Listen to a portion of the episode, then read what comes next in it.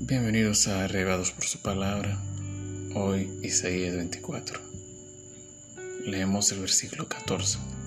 Estos alzarán su voz, cantarán gozosos por la grandeza de Jehová. Desde el mar darán voces. ¿De Dios o solo de su pueblo? Hay una fina distinción entre ser del pueblo de Dios y ser de Dios. El pueblo de Dios se puede corromper, pero los que son de Dios seguirían firme en él. Los del pueblo son fanáticos a su líder, los de Dios son solo liderados por Jehová. A este grupo de santos en medio del pueblo santo los llamamos remanente.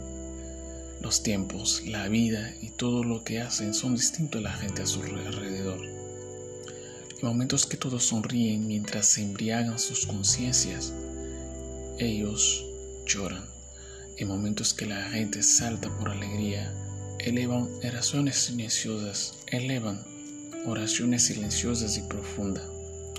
En el capítulo de hoy el profeta Isaías muestra la prevaricación del mismo pueblo de Dios, incluyendo a su sacerdote.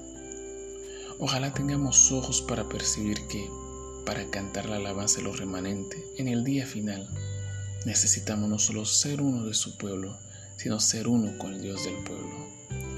Muchos hay que descansen en la sombra de su religiosidad o denominación y no en la sombra del omnipotente. Que Jehová dé sabiduría a nuestras almas y el privilegio de en aquel día cantar con gozo la alabanza de aquellos que realmente lo han servido.